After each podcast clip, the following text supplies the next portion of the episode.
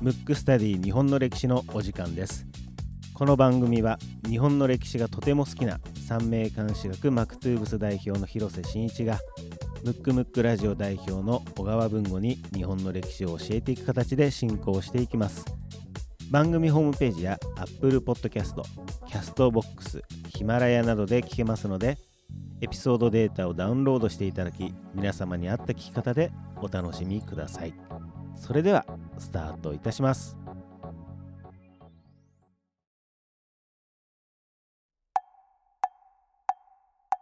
むくむくラジオだべ。むくむくラジオだべ。むくむくラジオだべムックスタディ日本の歴史第36回目でございます。はい。はい、うんえー早速、早速ですねえーリクエストフォーム来てますので、はい。読みたいと思います。ラジオネーム、ハチャボーの父。ハチャボーというお子さんがいるんですかね。そうですね。うんはい。ムーちゃんみたいなね、はいはい。ハチャボーの父さんからいただきました。いつも楽しみにしています。楽しみに聞いています。はい30代の父ですが、聞くシチュエーションは片道15分の車通勤中です。何度も聞き直して同じところで爆笑したりしています。例えば、武士の話とか。まあありがたいですね。ありがたいですねもうなんかちょっとね。もう、ハチャボーの父さん、我々の、うん何ですか？戦略じゃないですね。思惑にしっかりハマっていただいて、ね 嬉しいななんて。うんでも分かります。この車ね、うんあの僕も車でよく聞いてますからね。うんうんうんやっぱながらでねやってほしいそうです。ね。ぜひぜひ、あの、皆さんも聞いていただいてはいということで、えっ、と、まだ文章は続くんですね。はいえーきっかけは、えー夏休みで九州に行くにあたり、明治維新ゆかりの地を回ろう、回ろうと思った際です。その前に知識があったらいいと思い、いろいろ探して、えーこの番組を見つけました。小学2年生のむ息子に、さらに内容を噛み砕き、面白おかしく教えるようにしています。目的は子供へ教えるためがメインでしたが、自分の趣味へとシフトしつつあります。さらに知人との雑談時にも知識は大活躍しています。いいですね。ありがたいですね。ありがたいですね。僕もあの小一の息子いるんですけど、うん一切何も教えてない。興味ない可能性が高いんで。はい。まあ、あのね、興味のある方がね、うんどん。どん、はいあの、知識を取り入れていっていただければと思うんですけども、えーリクエストは、新潟出身なので、はい。これから探求したいと思っている上杉謙信です。ライバルの武田信玄も気になります。もちろん、脱線ウェルカム、かつ、リクエストスルーもウェルカムです。あもう本当にもうなんか常連さんみたいな 意見ですね。いやいや、本当嬉しいですうん嬉。しいですね。ちなみに、学生時代が、えー苦手すぎ、歴史ですね、多分ね。はい。えー苦手すぎむしろ嫌いでしたがこの番組をきっかけに大好きになり今や歴史の本を買って読むようになありましたすごいですね。すごい歴史を好きになるきっかけを作ってもらい感謝しかありません。楽しみにしています。ずっと続けてくださいねと。もうありがたいね。ありがたい。本当に。なんもうんでもなんかこのうん番組を作った趣旨に、あの非常にそうなんです沿った形で、沿った形で、うん。もうしっかりハマっていただいて、ね、うん。あの歴史好きだけの番組じゃなくてね、そうですね。あの普通の人が歴史を好きになってもらえたらっていうのがね、うんうん。コンセプトでありますからね。はい。はい。ということで、えー今回のリクエストは上杉謙信ですがそうですね、もうこれはリクエストに答えて、答えてあの上杉謙信行きましょう。なるほど。はい。ということで今日の、えー今回の、えーはいテーマは上杉謙信ということで。ちなみにあのまあここにねリクエストホームでありましたけど、はい上杉謙信は。はいどこの人かっていうね、はい。知ってました？文庫は。知ってましたよ、それは。新潟のあたりね、そうですそうですそうですで意外とあの例えば、えー、と当時、はい。都といえば京都。うん。うんで、えーえなんていうか、えー、と織田信長とか、はい。豊臣秀吉とかは、まあ、今でいう、えー名古屋らへんですね、はい。終わりなんで。うん。なのでちょっとね当時の日本地図的でいうと結構端っこの方っていうか、偏僻なところにいてあの僕も上杉謙信あのすごい大好きなんですけど、うん。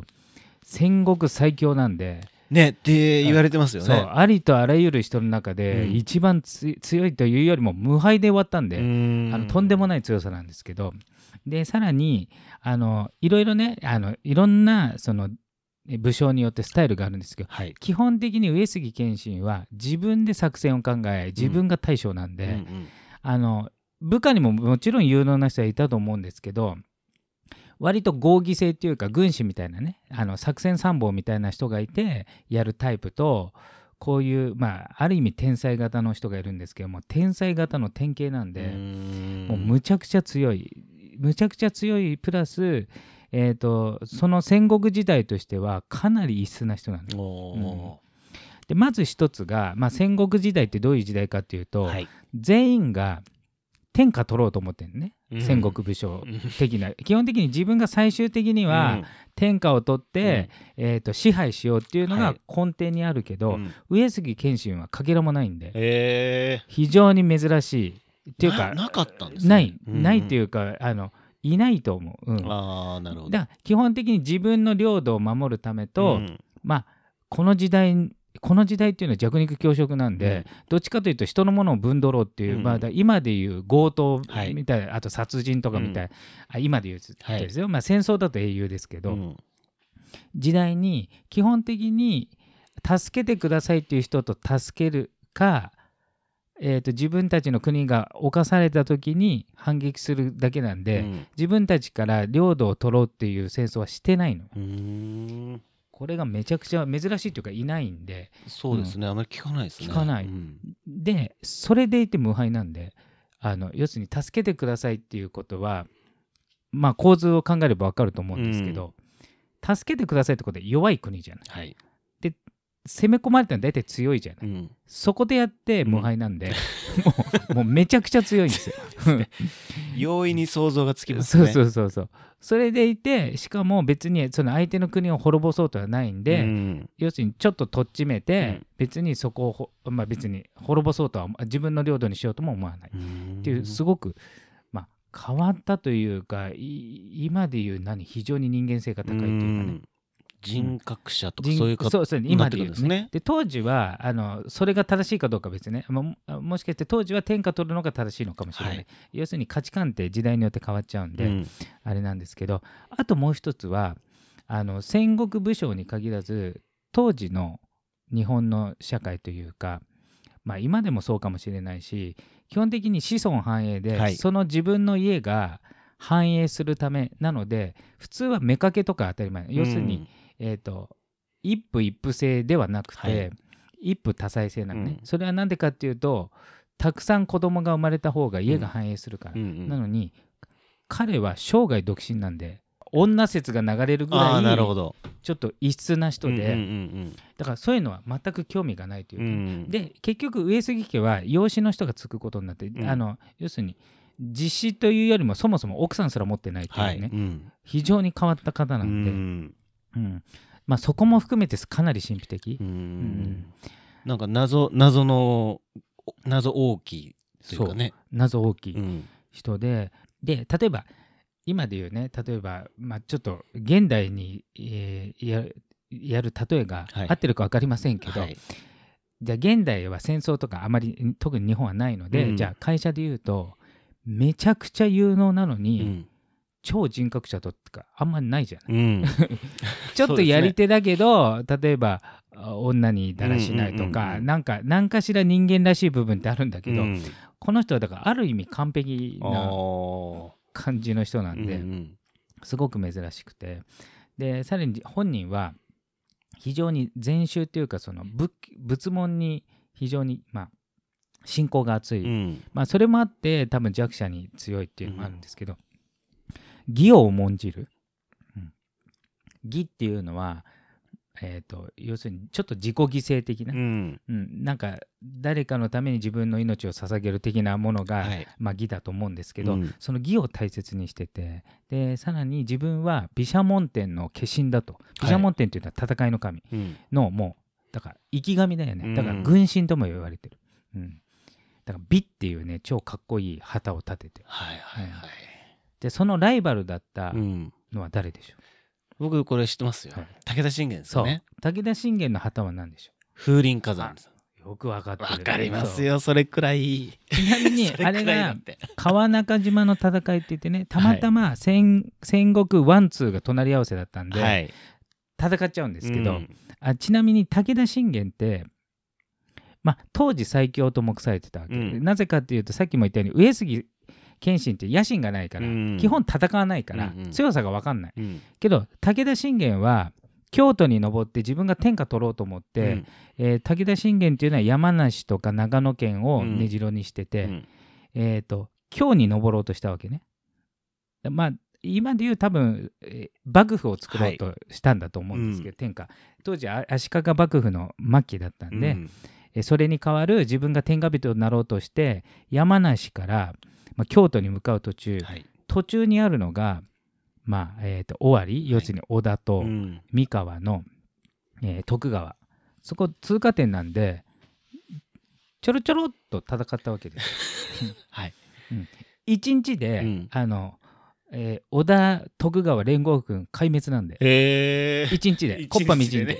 であまりの恐怖に、はい。あの徳川家康がううんこを漏らしたというねであれですねあのその絵を描かせかせたってことですね。あまりにも怖すぎて、うん。あのちなみに後々天下取るのは徳川家康なんで、はい。もう怖すぎて、うん。あまあまりの強さに、もうそういうぐらい。うん。連合軍にそれなのにその武田信玄が、まあ、一応引き分けになってますけど、うん。なってるけど川中島の戦いって5回やっててほぼ上杉謙信勝ってうるんで、ん。あの織田徳川に秒殺できるレベルを、うん。あの勝っちゃってるんで。勝 もうとんでもないレベルなんで。ね。うん、高校野球えー 日本野球メジャーリーグみたいな話ね。そうそうそう極端なことだ言うとね。からメジャーリーグなんだけど、うん。試合をしなかったからうん。強さが分かんなかったわけ、わかんそうそう。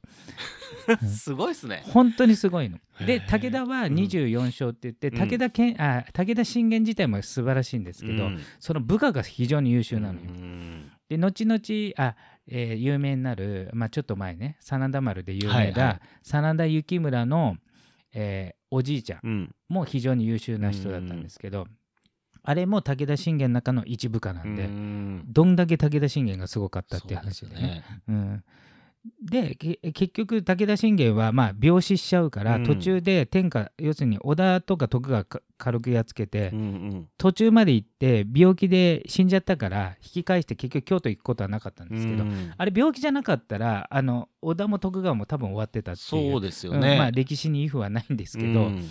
ぐらいのレベルでじゃあもしじゃあ武田が天下を取って、うん。上杉も生きてたら例えば足利幕府から的に言うと、うん。自分たちがやられる側じゃん。はい。ということはあそこに助けを求めるわけ。はい。あの武田にやられそうだからうん。助けてください。したら過去の歴史、えー戦いから見ると、えー一応引き分けってなってんのね、うん。まあ勝負ついてないけどもうほぼ優勢勝ちなの。あの上杉が。上杉が。うん、だから結局誰も天下取れなくて、うん。足利が死に体のまま続いてた可能性もある。あ結局天下取ろうとしたら上杉がガンってあやっつけるから、うん。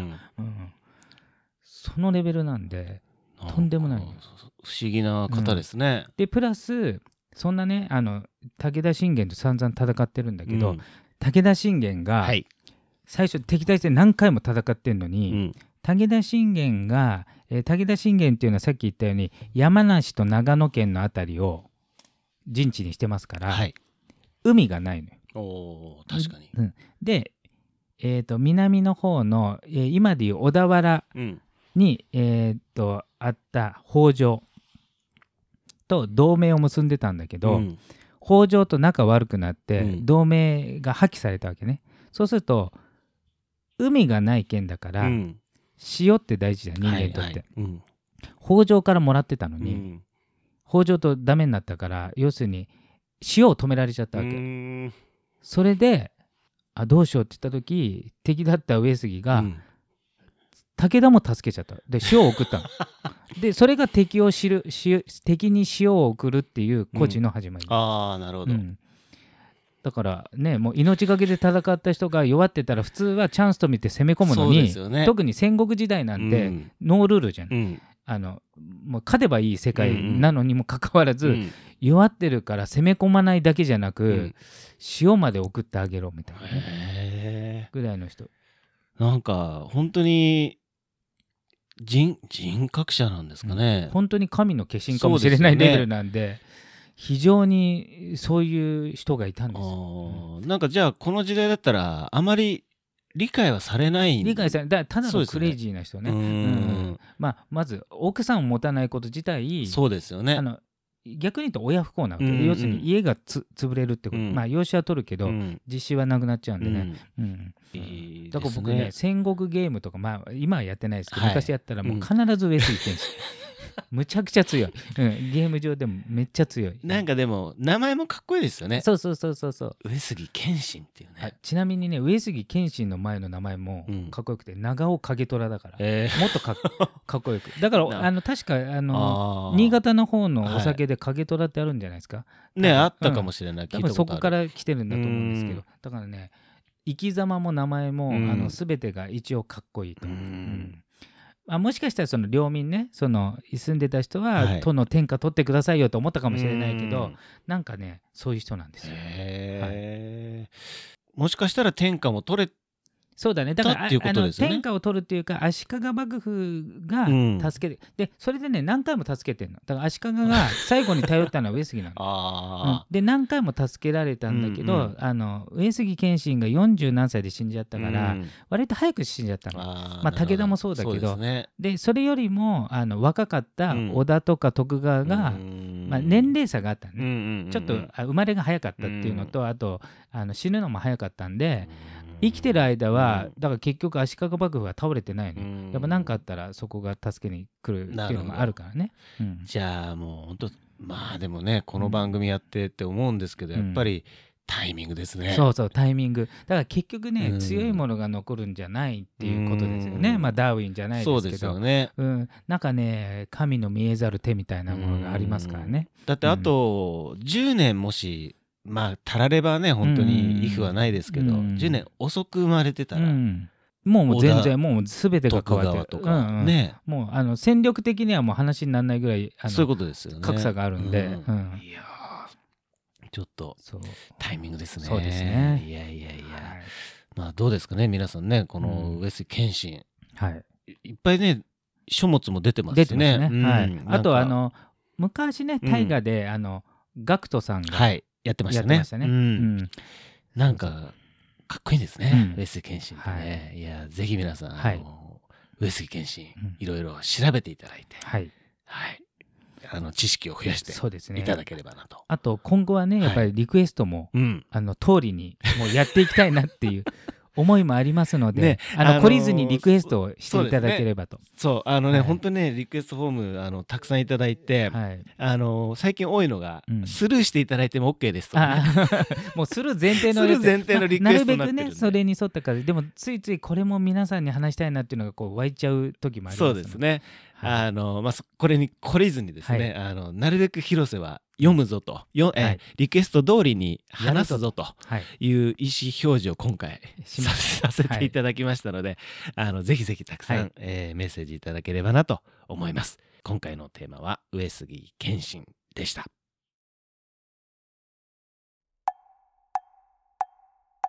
むくむくラジオだべ。むくむくラジオだべむくむくラジオだべ。